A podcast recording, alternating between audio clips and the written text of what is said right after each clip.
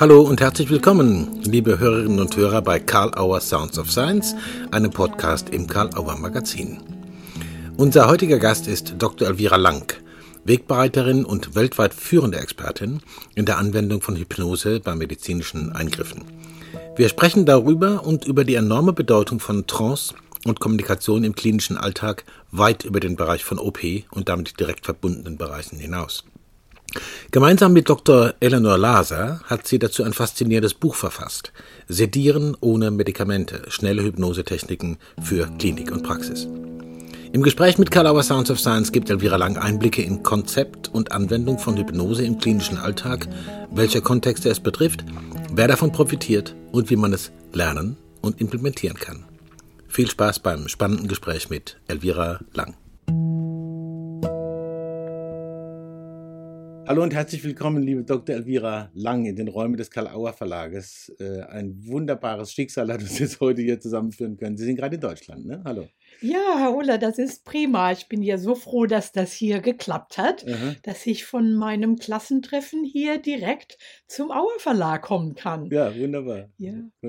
Sie sind, äh, sind ja hier geboren oder haben hier Schulzeit gehabt, aber Sie leben in den USA. Wo genau in den USA? Ja, ich lebe jetzt in Boston. In Boston. Boston, Massachusetts. Boston, Massachusetts. Ja, fast hätte ich gesagt, sehr beneidenswert. Auf jeden Fall vielen Dank, dass Sie äh, sich die Zeit nehmen, hier mit Kalauer Sounds of Science ein Gespräch zu führen, unsere Gesprächsreihe Podcast im Kalauer Magazin. Und ein unmittelbarer Anlass ist das Erscheinen Ihres Buches, das Sie zusammen äh, mit Dr. Eleanor Laser geschrieben haben. Äh, Sedieren ohne Medikamente. Schnelle Hypnosetechniken für Klinik und Praxis. Das ist der Titel dieses wirklich sehr eindrucksvollen Buchs. Ganz zu Anfang, worum geht es dabei? Naja, es geht darum, dass die Fachkräfte an der medizinischen Vorfront mhm. den Patienten schnell helfen können, die Ängste und Schmerzen zu bewältigen, ohne Drogen oder mit viel weniger Drogen. Mhm. Mhm. Und das ohne extra Zeit aufzuwenden. Mhm. Das heißt, es geht darum, auch äh, diese Selbstverständlichkeit, man werden das alles mit Medikamenten machen, einfach ein bisschen Frage zu stellen und sagen, da geht auch anderes. Warum braucht es das? Es geht auch anders, aber sehen Sie, für mich hat das angefangen, als ich in Kalifornien am Veterans, am Veteranen äh, Krankenhaus gewesen war. Mhm. Und da war ein junger Vietnam-Veterane und der war ungeheuerlich erschrocken und ängstlich, überhaupt auf den Untersuchungstisch zu gehen. Mhm. Ich bin von meinem Hintergrund, ich bin interventionelle Radiologin. Okay. Und so, wir machen da Chirurgie, ohne die Leute aufzuschneiden, mhm. einfach mhm. mit, äh, mit Röntgen-Guidance, ja. Mhm. Und äh, das war das erste Mal, wo ich gesehen habe, wie eine Hypnose einen Unterschied machen kann. Und dann habe ich gedacht, hm, jetzt wollen wir doch mal sehen, funktioniert das auch mit anderen Patienten, ja? Mhm, mhm. und als Klinikerin und wissenschaftliche, Wissenschaftlerin mhm. haben wir dann viele Studien betrieben und okay. ich habe ein non-pharmakologisches Untersuchungsprogramm aufgebaut. Mhm. Okay. Das heißt, es ist auch wirklich gut, da gibt es ein gutes Backup über wissenschaftliche Studien äh, wo man das auch zeigen kann und nachweisen kann, das hat tatsächlich einen, einen Impact. Ja? Das funktioniert. Oh ja, wir haben viele Veröffentlichungen, mhm. including mhm. das Lancet. Sehen Sie, manchmal kommen immer noch die englischen Wörter ja, durch. Ja, natürlich, klar. das wäre ein Wunder, wenn es jetzt so wäre. Äh, Nochmal gefragt, Sie haben jetzt schon eine Anleitung gemacht. Für wen äh, haben Sie dieses Buch gemacht und für wen kann bzw. wird es hilfreich sein? Jetzt insbesondere, wenn man jetzt auch schaut, das ist die deutsche Ausgabe für den deutschsprachigen Raum. Was versprechen Sie sich davon? Für wen ist das? Ja, das Buch ist geschrieben praktisch für alle medizinischen Fachkräfte an der Vorfront, ja, okay. äh, die praktisch die Rezeption und das Chefarztzimmer Oh, okay. Beide beinhalten ja. Mhm. Und das bringt dann auch eine Änderung der Kulturen einer Institution voran, ja, mhm. sodass alles mehr auf den Patienten gerichtet ist, mhm. aber dass auch die Leute, das Personal besser lernen, wie man miteinander arbeiten kann. Mhm. Genau. Das ist mir auch aufgefallen, also wenn ich das richtig sehe, geht es da noch um weit mehr als das, was man zumindest landläufig vielleicht unter Hypnosetechniken versteht. Äh, sie behandelt Fragen von Körperhaltung, von Blickrichtung, von Berührung äh, Ja, Nein, Problematik von Berührung und ganz andere Aspekte, die so in dieser klinisch-medizinischen Kommunikation irgendwie eine Rolle spielen. Sie merken, ich bin da kein Fachmensch. Welche Bezüge zur Hypnose gibt es hier? Was, wie, wie kann man das verstehen? Sie haben ja schon angedeutet, an der Rezeption, von der Rezeption bis zur Chefärztin. Äh, welche Bezüge gibt es zur Hypnose und äh, was geht darüber hinaus als Kommunikationsorganisation, wenn ich mal so sagen darf? Wenn Patient in das medizinische Umfeld kommt, mhm. dann ist dieser Patient praktisch schon in einem hypnotischen Zustand ah. und sehr, sehr suggerierbar. Okay. So alles, was gesagt wird oder getan wird, hat eine hypnotische Wirkung. Mhm. Unglücklicherweise werden oft negative Suggerierungen ausgesprochen. Mhm. Und das nimmt der Patient dann natürlich als eine negative mhm. Erwartung auf und negative Erwartungen führen dann auch zu negativen Ergebnissen. Mhm, mhm. Andererseits kann man durch positive Beeinflussung auch die ganze Erfahrung des Patienten gestalten. Mhm. Und so fängt es zum Beispiel mit der Körperhaltung an. Wenn Sie zum Beispiel ein ängstliches Kind haben und stehen da wie ein Turm vor dem Kind, dann ist das Kind natürlich komplett verschrocken, ja. Mhm. Wir hatten sogar einen Patienten, der für 30 Jahre nicht mehr zum Zahnarzt gegangen ist, weil das war die Erinnerung seiner Kindheiten. Dann waren natürlich alle mhm. Zähne verfault, ja. Mhm. Mhm. So, das ist gar nicht selten, dass ich nenne das medizinisch induziertes äh, PTSD ist, ja. Die Leute haben irgendwas gesehen und das wird dann so negativ wie möglich interpretiert. Das mhm. ist halt ein Schutzmechanismus, den wir mit uns bringen. Aber das Gute ist, das kann man natürlich umwandeln. Und das betrifft ja alle, alle Begegnungen, die, Sie haben vorhin vom medizinischen Fachpersonal gesprochen, also eben äh, alle, die in dem Bereich arbeiten. Das betrifft alle Begegnungen zwischen Patientinnen und Patienten und den Menschen, mit denen Sie behandlungsmäßig in Kontakt kommen. Ja? Genau, ja. Mhm, mhm. Und das sind natürlich Stufen. Ich meine, wir würden nicht erwarten, dass jemand an der Rezeption eine volle Narkose, äh, eine volle Narkose, nee, volle Hypnose ja, ja, ja. Äh, zustande bringt, ja. Mhm. Aber dass man sogar an der Rezeption schon anfängt, etwas freundlicher zu sein mhm. oder zu wissen, was man am besten sagt, ja. Mhm. Zum Beispiel ähm, und wir haben den ähm, holländischen nationalen Mammographie-Service trainiert, ja. Mhm. Und ich meine, manche Frauen, die kommen halt nicht zu ihrem Screening, ja. Mhm. Und das Erste, was die dann hören, ja, warum sind, denn, sind sie denn die letzten drei Male nicht gekommen? ja, dieses Verhältnis ist natürlich vorbei, bevor es überhaupt mhm. anfängt. Mhm. Und wenn man stattdessen zum Beispiel sagen kann, oh, das ist prima, dass Sie heute gekommen sind. Das zeigt wirklich, dass Sie jetzt äh, Kontrolle über Ihre Gesundheit annehmen. Mhm. Mhm. Ja, das gestaltet das natürlich vollkommen anders. Mhm. Und es sind diese kleinen Veränderungen in was man sagt. Mhm. Nimmt ein bisschen was vorweg, was ich noch als Frage habe, aber ich frage es trotzdem. Ähm, also es gibt ganz viele praktische Vorgehensweisen, die Sie in dem Buch zeigen. Äh, und das ist der größte Teil des Buchs, überschrieben, Patienten in selbsthypnotische Entspannung führen. Ja, so ist die Überschrift. Man kann es natürlich dort alles ausführlich nachlesen, aber vielleicht noch ein bisschen tiefer für Hörerinnen und Hörer, die damit vielleicht nur wenig oder keine Erfahrung haben. Wie stellt man sich das ungefähr vor, wenn man dann nicht weiß, wie es geht, aber klinische Erfahrung hat, nämlich als Professioneller oder als Patientin? Wie, wie, wie kommt man daran? Wie beginnt man das zu beobachten? In welchen Situationen? Zum Beispiel, Sie haben ja eine schon genannt, aber in welchen noch? Ja, da gibt es verschiedene Grade. Manchmal mhm. ist es ganz einfach. Sagen wir, ein Patient hat ein MAT. Der muss in den, in den Magnetresonanzscanner reingehen. Mhm. Und da ist es ja laut, ja. Wie wir jetzt dieses Flugzeug hören, ja, ja genau. da würde ich dann zum Beispiel sagen, nehmen Sie diese Geräusche, um sich noch besser in Ihr eigenes Erlebnis zu vertiefen. Mhm. Ja. Und zum Beispiel können Sie auch einen Patienten fragen, ja, wo wären Sie denn jetzt lieber? Mhm. Und ein Patient hat mal gesagt, ja, ich wäre gerne auf einem Konzert. sagen wir, ja, dann nehmen Sie einfach diese Geräusche wie ein großes Metronom. Oder mhm. äh, ein anderer Patient sagte, hm, ja, das, ich wäre jetzt lieber zu Hause und das war im Winter und er sagt, ja, zu Hause, da macht die Heizung immer klang, klang, ja. Mhm. Und sagt, ja, dann stellen Sie sich einfach vor, das ist wie zu Hause. Mhm. Und manchmal ist das alles, was Sie brauchen, ja. Okay. Aber wenn dann ein Patient sagt, ja, ich wäre gerne hier oder dort, dann kann man äh, mit diesen Bildern arbeiten mhm. und den Patienten sich in etwas Positives versinken lassen. Mhm. Wenn andererseits der Patient Ängste hat und drückt die Haut, ja, das, das fühlt sich ja an, als ob die Aasgeier über mir runterfallen, ja, dann müssen Sie natürlich an diesem Bild etwas arbeiten, mhm. weil das sonst erschreckend ist. Mhm. Und dann, der, die nächste Stufe wäre dann, dass wir eine sogenannte Induktion machen und wir machen da eine Augenrollübung. Mhm. Und das geht dann praktisch, wir sagen, ja, da gibt es viele Arten, wie man das machen kann, aber das ist eine ganz einfache. Auf eins brauchen Sie nur eins zu machen, nach oben zu schauen. Auf zwei, zwei Sachen, die Augen langsam schließen und tiefen Atem einnehmen. Und auf drei, drei Dinge ausatmen, die Augen entschlaffen und sich vorstellen zu schweben. Mhm.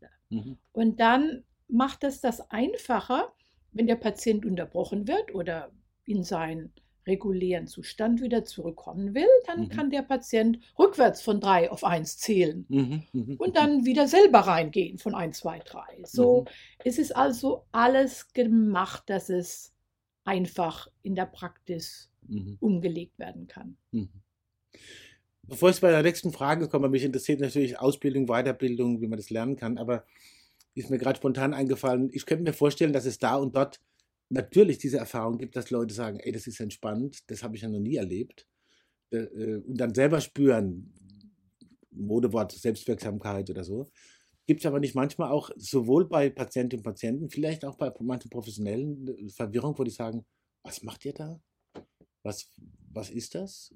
Gibt es auch Irritationserlebnisse oder sowas? Und wie geht man dann damit um? Sie, Sie, ja, da gibt es mhm. zwei Möglichkeiten. Wir erklären am Anfang, wissen Sie, das ist genauso, als ob Sie ein Buch lesen oder Fernseh schauen oder im, Inter im Internet verloren gehen, ja. Mhm. Und Sie wissen, dass das nur passiert, wenn Sie das machen wollen, ja. Weil wenn Ihnen das Buch nicht gefällt, dann schlagen Sie es zu, ja. Oder Sie verändern den, den Kanal, ja. Mhm. Äh, Sie sind also in Kontrolle davon. Und mhm. so die Leute sagen, ja, das, das ist mir schon passiert. Mhm.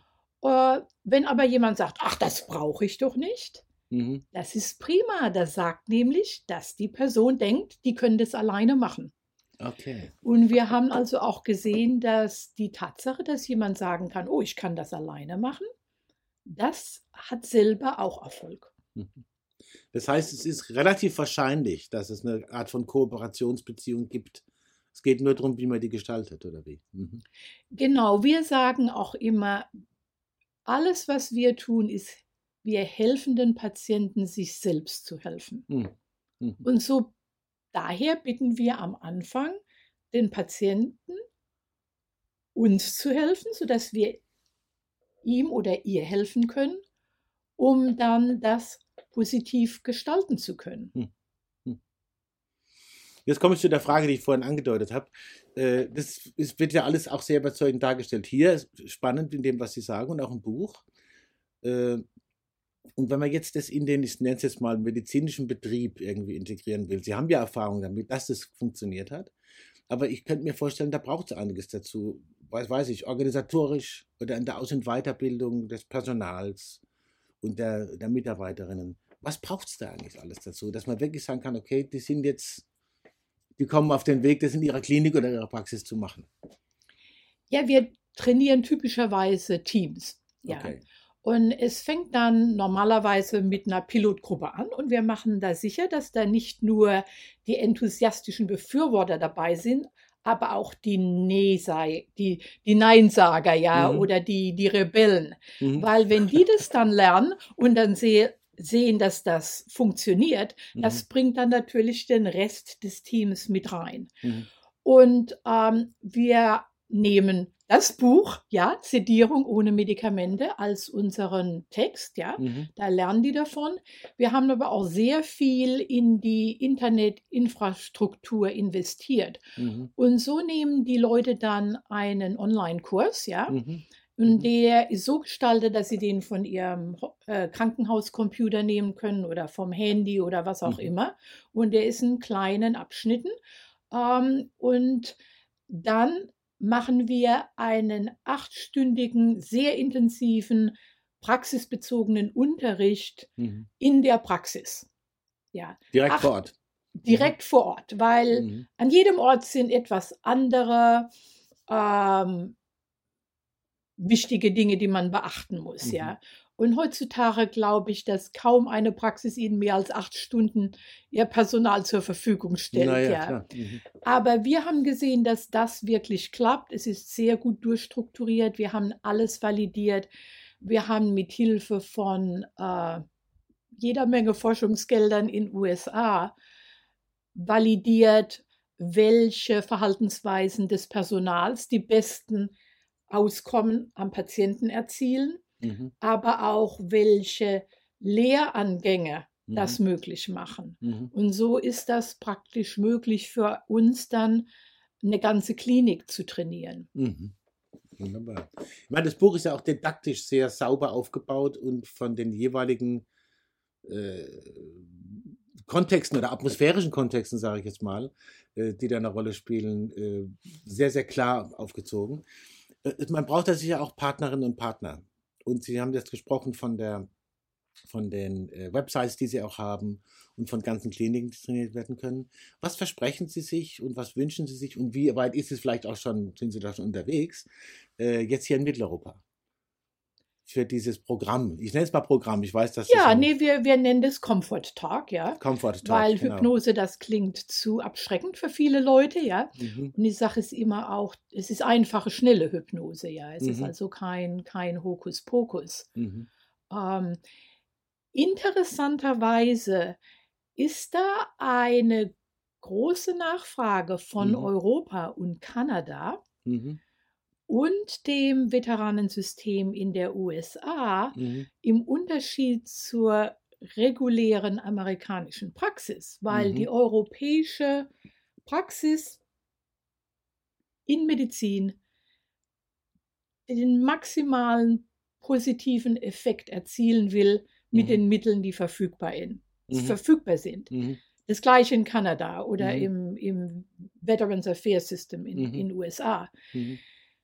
Sonst in USA ist es, wie viel Geld kann ich aus diesem Stück Fleisch rausbringen, Mhm. wenn dieser Patient durch die Tür tritt. Und Ja, ja. ich muss sagen, leider ist das immer noch so. Ich meine, Mhm. es, es ändert sich vielleicht ein bisschen, aber daher haben wir auch gesehen, dass in Amerika sind es hauptsächlich große Privatpraxen, Mhm. die uns fragen, dass wir die trainieren, Mhm. weil die wollen natürlich sehr gute Beziehungen mit ihren Patienten haben Mhm. und die wollen auch Geld sparen. Und wir haben in mehreren Studien gezeigt, Mhm. dass das sehr kosteffektiv ist, Mhm. wenn die Patienten weniger Ängste und weniger Schmerzen haben Mhm. und auch nicht so lange brauchen, um sich von ihren Drogengaben zu erholen, weil das Mhm. kostet natürlich auch jede Menge, ja. Mhm.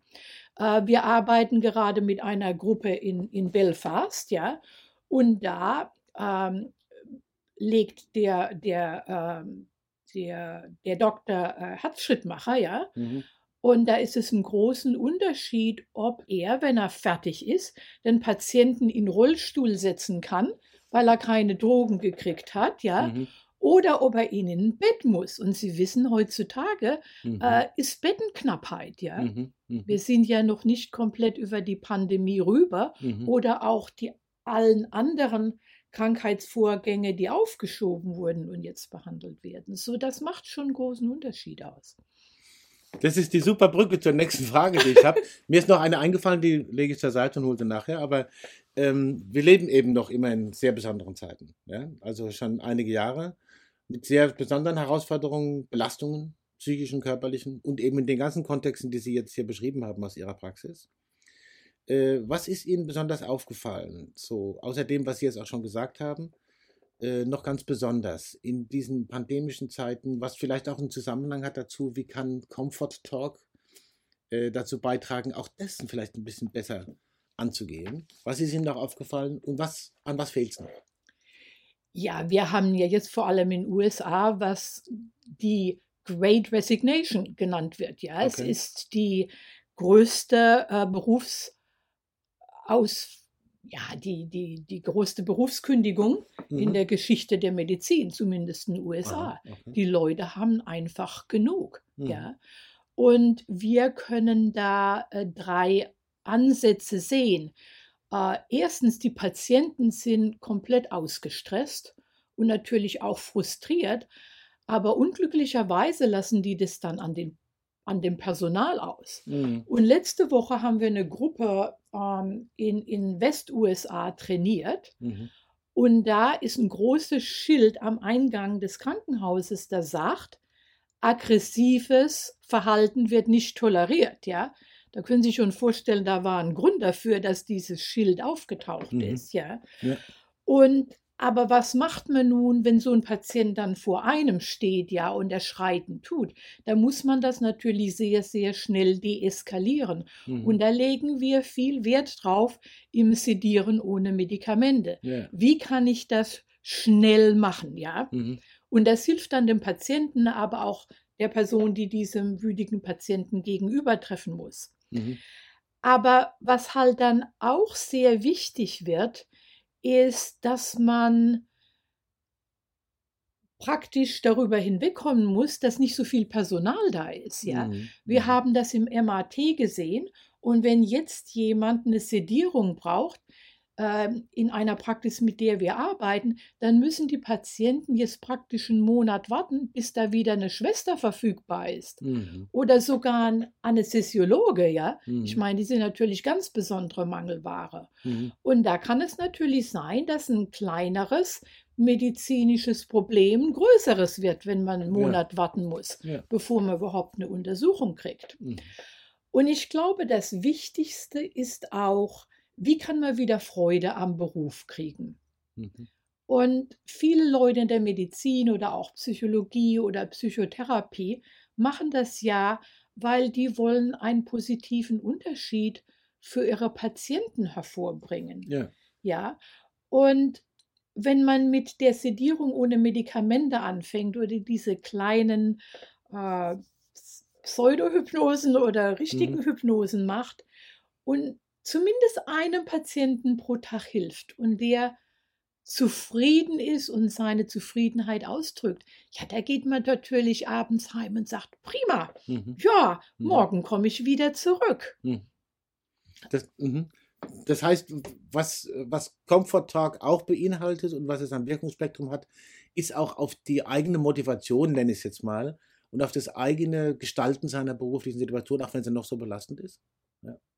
Ja. Und ich glaube, das ist vor allem jetzt sehr wichtig, ja. weil die psychische Verfassung des Patienten und der Fachkraft, die sind praktisch auf einer Zweiwegstraße. Mhm. Und wir haben da sogar darüber veröffentlicht, mhm. so wo wir gesehen hatten, wir hatten eine, ja auch eine, eine andere MAT-Praxis trainiert mhm. vor vielen, vielen, vielen Jahren. Das mhm. war auch in den USA.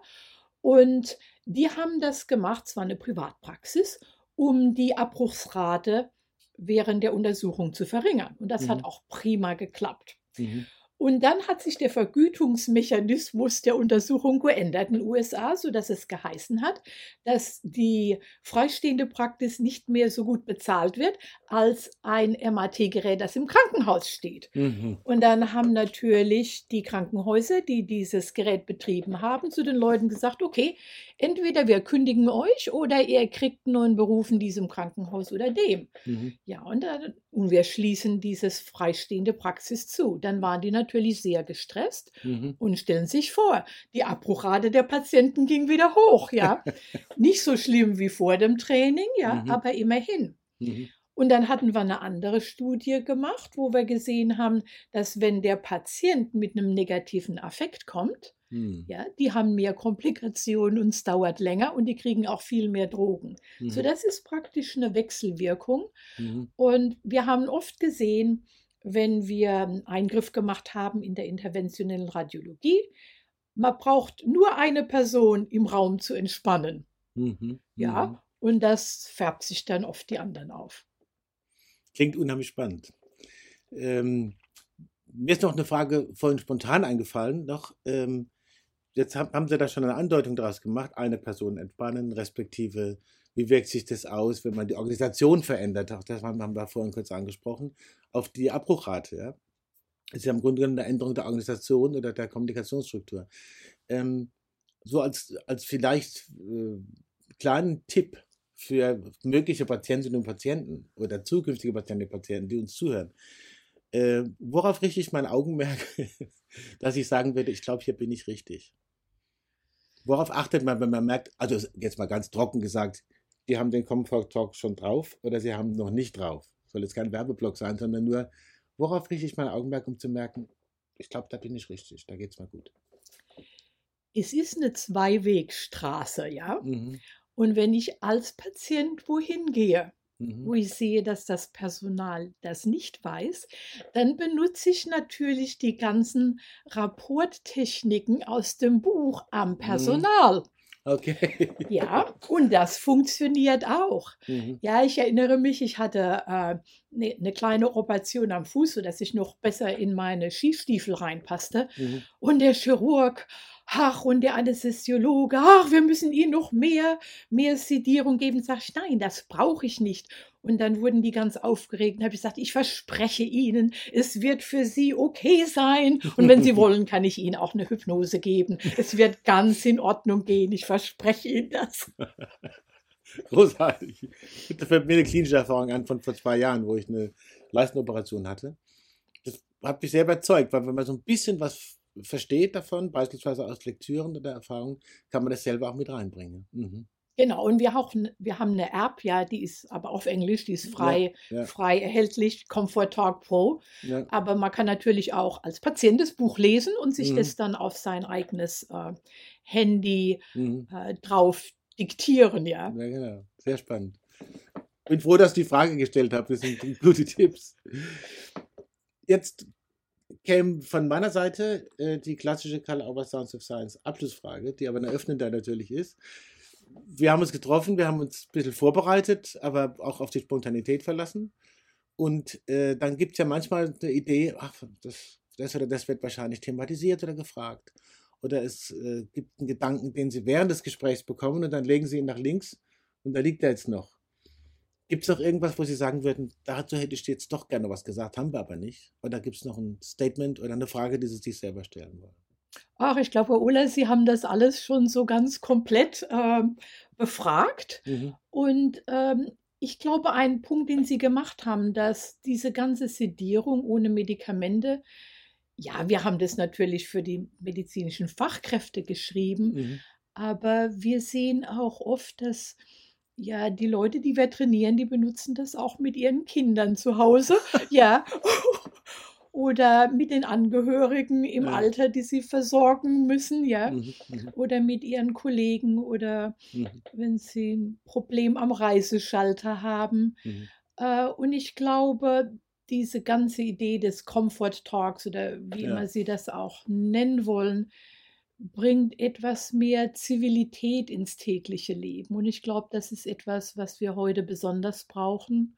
Mhm. Oder wo wir halt uns auch manchmal auf uns selbst besinnen müssen und etwas Selbsthypnose betreiben können, mhm. um ja die, die Resilienz, mhm. oder wie sagt man da auf Deutsch? Resilienz, ja. Resilienz ist ein deutsches Wort noch, ja, mhm. beizubehalten. Starkes Schlusswort. Starkes Schlusswort, finde ich besonders Zivilität pflegen. Vielen Dank für die Zeit. Ich habe mich sehr gefreut, dass das so spontan geklappt hat und dass wir uns auch persönlich haben sehen können. Und ich wünsche dem Buch und Ihnen äh, und den Hörerinnen und Hörern äh, einfach gutes Glück in allen Bereichen des Lebens, wo Sie es brauchen können, insbesondere im medizinischen Kontext, aber auch sonst wo. Vielen Dank, Frau Dr. Lang, fürs Gespräch. Oh, vielen Dank auch. Elvira Lang bei Karl Auer Sounds of Science. Herzlichen Dank für das spannende Gespräch und allen Hörerinnen und Hörern fürs Dabeisein. Karl Auer Sounds of Science gibt es unter anderem bei Apple Podcasts, Spotify, Soundcloud oder Amazon Music. Hinterlasst uns eine 5-Sterne-Bewertung oder schreibt eine Rezension. Wir freuen uns über das Feedback. Schaut euch weiter um auf www.karl-auer.de im Magazin und bei den ganzen spannenden Angeboten in unserem Programm und in unserem Veranstaltungskalender, wo auch immer ihr gerade unterwegs seid bei karl-auer.de. Danke für die Aufmerksamkeit und bis zum nächsten Mal bei Karl Auer Sounds of Science.